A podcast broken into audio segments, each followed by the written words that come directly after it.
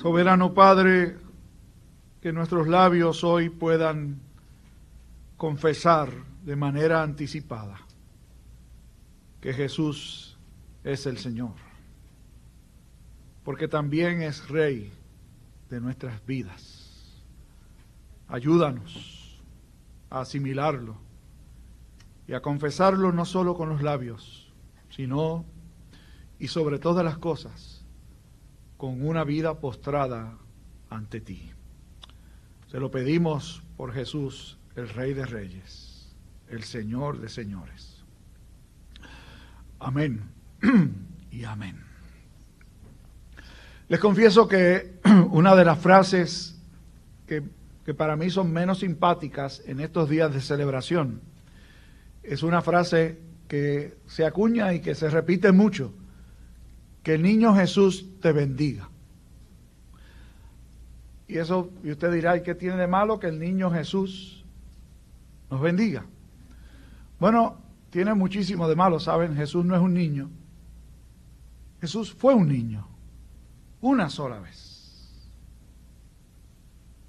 Lo que celebramos en estos días no es el cumpleaños de Jesús, tampoco. Celebramos su encarnación. Jesús es eterno. Él era desde antes de todas las cosas. De hecho, existimos por Él. Sí que es esa historia que nos han vendido culturalmente, de que nos sentimos bien porque estamos celebrando el cumpleaños del niñito Jesús y queremos que el niñito Jesús nos bendiga, está fuera de lugar, ¿saben? No es correcto. Creo que muchas de las buenas acciones que uno puede ver no necesariamente están fundadas sobre bases correctas y no necesariamente están fundadas sobre objetivos correctos. Hace unos años, en, una, en un bulevar importante en la ciudad de Miami, unos vándalos cortaron unas seis palmas reales hermosas que tenían unos 15 pies de altura. El estado, eh, el, condado de Dade estaba viendo cómo manejaba esta situación, Era, eran unas palmas muy bonitas y muy bien ubicadas en un bulevar, importante. Así que hicieron público eh, cuál había sido el origen de esta situación y que habían sido, había sido un acto vandálico y que la ciudad estaba evaluando cómo iba a manejar el asunto en términos de si reponía las palmas o ver qué hacía en ese lugar en donde estaban colocadas.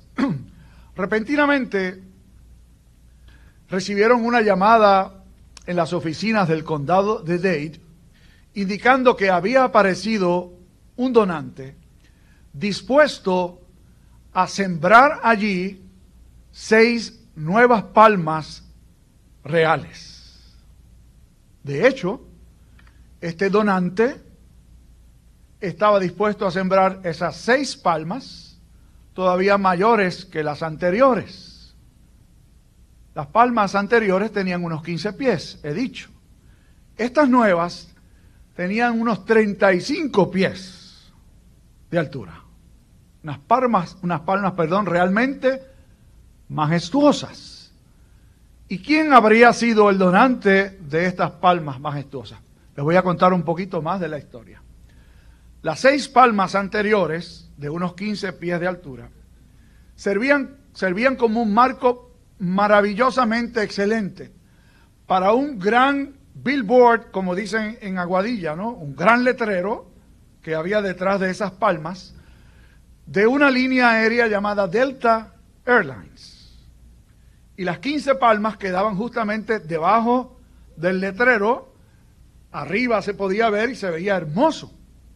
Sin embargo, estas palmas, con 35, las 6 nuevas, tapaban el letrero. ¿Quién fue el donante? American Airlines.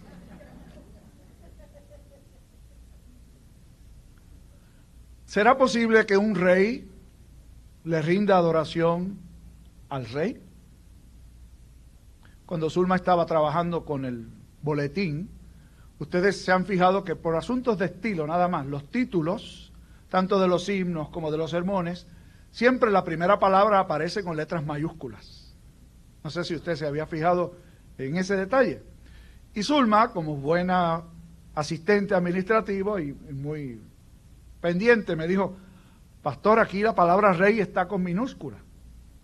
Y yo le dije, sí, con toda la intención, está escrito con minúscula. ¿Por qué se refiere a un rey minúsculo? Hoy vamos a empezar esta travesía interesante que hemos dividido en dos partes, relacionado con la celebración de la Epifanía del Señor. Esa es otra, que ya lo he dicho otras veces, pero lo vuelvo a decir. No eran tres, no eran magos ni santos.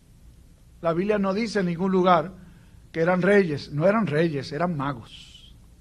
No dice que eran tres, se asume que como llevaron tres presentes, incienso, oro y mirra, oro y mirra podían haber sido tres. Y algunos les han puesto santos y eran cualquier cosa menos santos. Veremos quiénes eran estos hombres. Antes, tratemos de poner en contexto, perdonen, de poner en contexto qué es lo que Mateo nos está narrando. Hemos tenido tiempo de mirar en el Evangelio según San Mateo básicamente el anuncio del nacimiento de Jesús y luego nos concentramos en Lucas con la historia del nacimiento que es mucho más elocuente que Mateo. Mateo comienza su evangelio con la genealogía de Jesús. Este es el principio, literalmente este es el Génesis. Genealogía y Génesis vienen de la misma raíz. Este es el principio de la historia de Jesús. Comienza con Abraham y continúa moviéndose hasta que llega la promesa de David y la conexión que existe, las generaciones después de David, hasta José, el esposo de María, la madre de Jesús. Ha trabajado Mateo con el aspecto histórico, puramente histórico. Esta es la genealogía. De aquí viene. Este es el árbol genealógico de Jesús. Ahora Mateo se va a enfocar en el aspecto real, en lo que, como dicen los profesores de homilética, el campo o la pista de aterrizaje, a donde debemos llegar todos los predicadores, al contexto particular de la gente. Y así comienza Mateo diciéndonos que cuando Jesús nació, en los días del rey Herodes, y allí viene el contexto histórico inmediato del momento en el que Jesús naciera. Herodes era el rey de toda la región palestina. Y mientras Herodes era rey allí, Dios se le reveló a unos magos que venían del oriente y estos llegan hasta Jerusalén, la capital de Judea, para inquirir dónde está el rey de los judíos que ha nacido.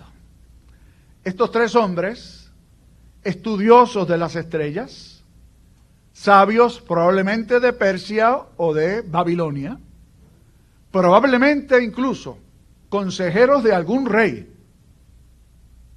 gente con conocimiento vasto, tenían las culturas de aquel entonces un particular interés en mirar a las estrellas porque entendían que de alguna forma ellas enviaban señales acerca de eventos futuros. Así que toda esa historia que usted ve y escucha hoy acerca de los astros no es nueva, es bastante antigua, tampoco es bíblicamente correcta, pero era la práctica de la mayor parte de, las, ah, de los pueblos de aquel entonces. Miraban a los astros para tratar de identificar algo allí. A propósito, la noche buena yo me puse a mirar al cielo, estaba hermoso, maravillosamente hermoso. Y yo estaba con nuestra hija y miramos para arriba y yo le decía, allí están los, los tres. Iba a decir reyes, pero los tres magos. Porque de chiquito me enseñaban que esas, esas tres estrellas así alineadas eran los tres magos, ¿verdad? Usted y yo sabemos que tampoco es verdad, ¿no? Y yo vi una que estaba al lado y me puse a bromear con mi hija. Ese debe ser Santa Claus, le dije yo. Son, son astros, yo no tengo ningún conocimiento de los astros, ¿saben? fuera de que me enseñaran en la escuela que había muchas constelaciones y que las estrellas son soles y demás, y fuera de eso no, no he investigado muchísimo. Pero en aquel entonces se investigaban los astros y se trataba de encontrar alguna señal en ellos. Estos hombres, que vuelvo a insistir, no eran judíos, no honraban al Dios de los judíos, eran paganos, pero aquí viene parte de lo maravilloso, que cuando Dios le quiere hablar a alguien, lo hace como quiere hacerlo. Como reza el jíbaro nuestro, ¿no? La pedrada que está para un perro, no hay quien se la quite. Cuando Dios quiere hacer algo con alguna persona, Dios va a encontrar los medios para hacerlo.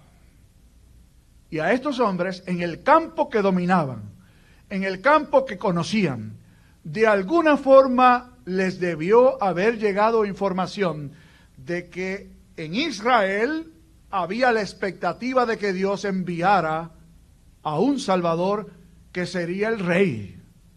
Probablemente, dicen los exégetas, que en el tiempo en el que Israel fue deportado a esas regiones, a Babilonia, debieron haber llevado consigo, y estuvieron años deportados, llevado consigo la esperanza de que algún día el Señor habría de enviar al Rey de Reyes y Señor de Señores con toda probabilidad. Uno puede asumir, tampoco está escrito allí, que de alguna forma llegó a oídos de estos sabios la expectativa de que Israel esperaba a un rey y que tenía una estrella. De hecho, uno de los títulos de Jesús es la estrella resplandeciente de la aurora.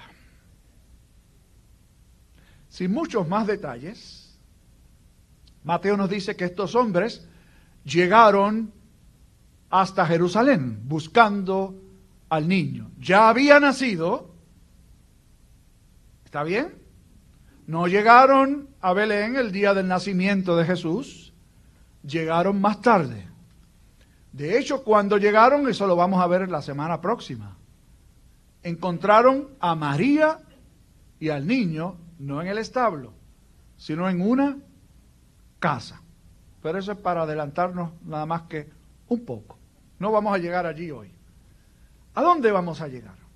Vamos a llegar a esta historia que presenta en esencia a dos reyes. Y obviamente usted sabe que no son los tres magos, sino dos reyes. Herodes y el rey de reyes, Jesús. En estos ocho versículos que leímos, en todos, absolutamente en todos, se habla o de Herodes o de Cristo.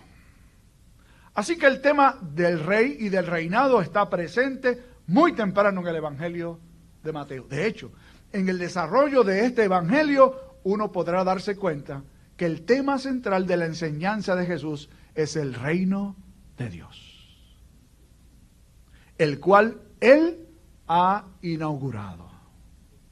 Además, el tema del reinado de Cristo es un tema que se va a repetir vez tras vez, visto desde la perspectiva de lo que Jesús enseñara, pero también luego visto desde la perspectiva del pueblo israelita condenando a Jesús como el supuesto rey y de hecho de parte de las autoridades romanas burlándose de él, este es el rey de los judíos. En medio de eso, Jesús es presentado como el único rey verdadero.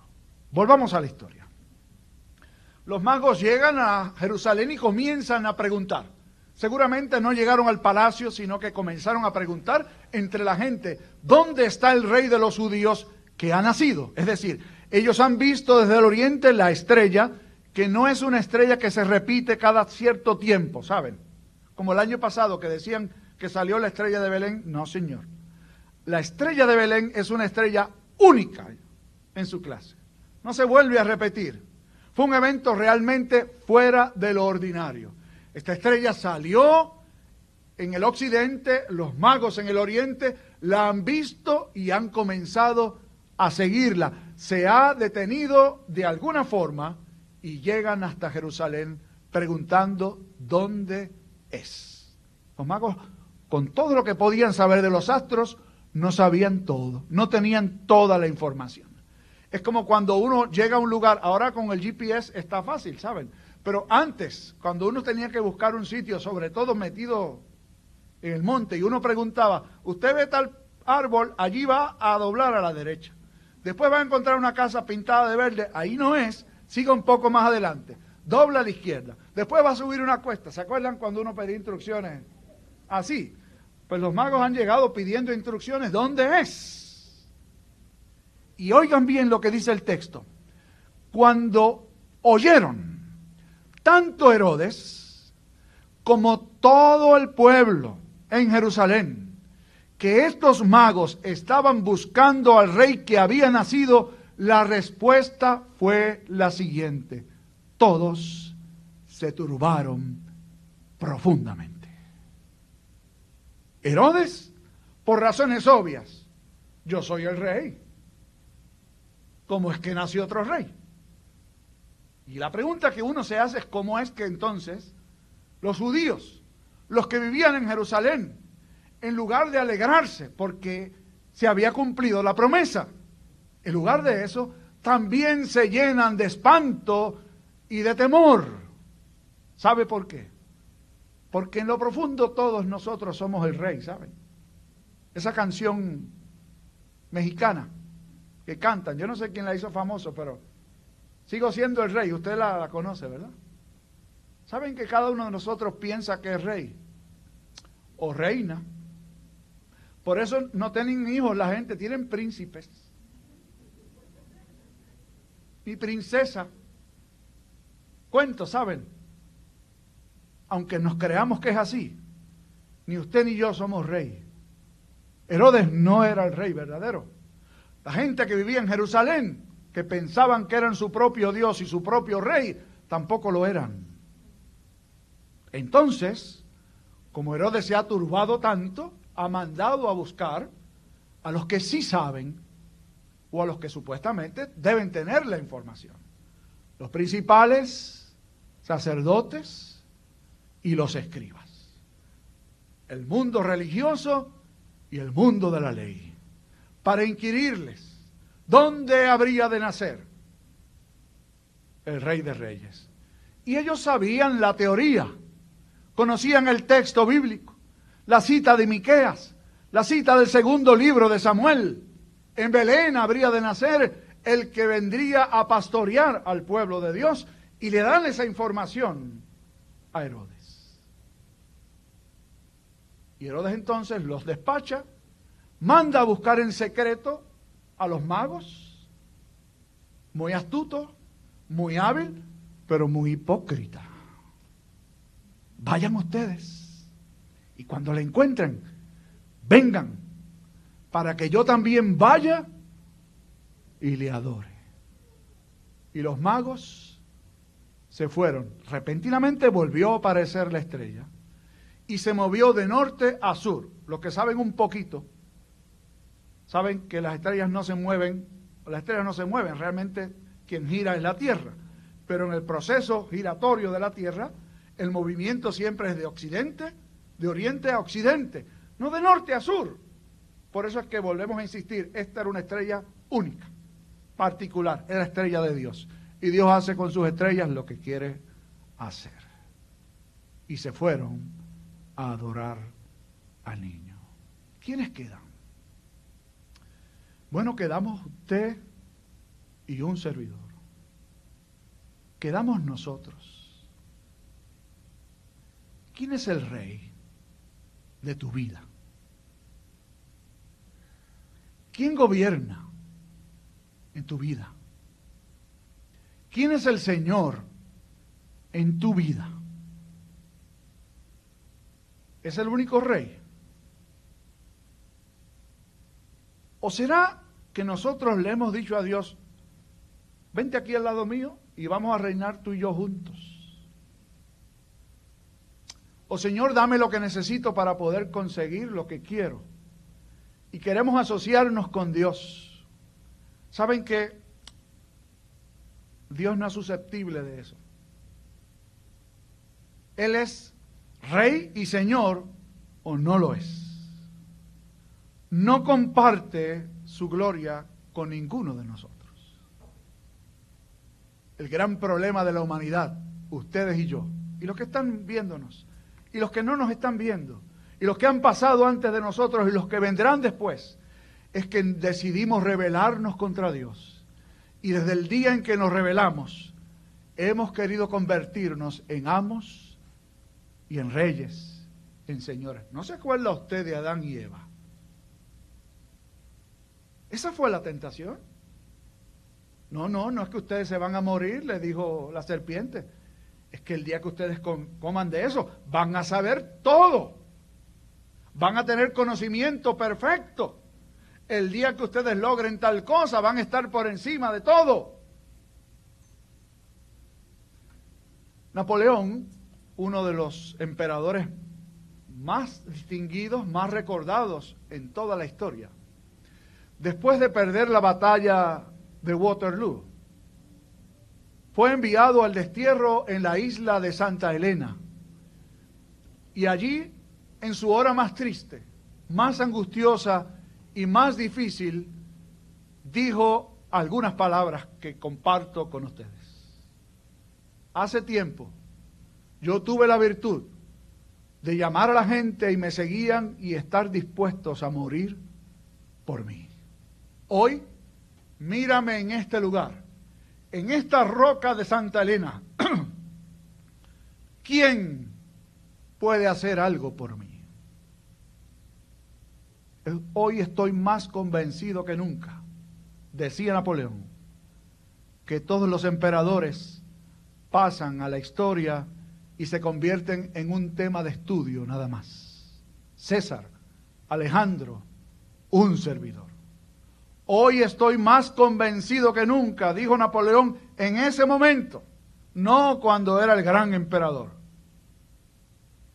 que el único rey verdadero que ha pasado la historia siendo rey es Jesucristo el Señor.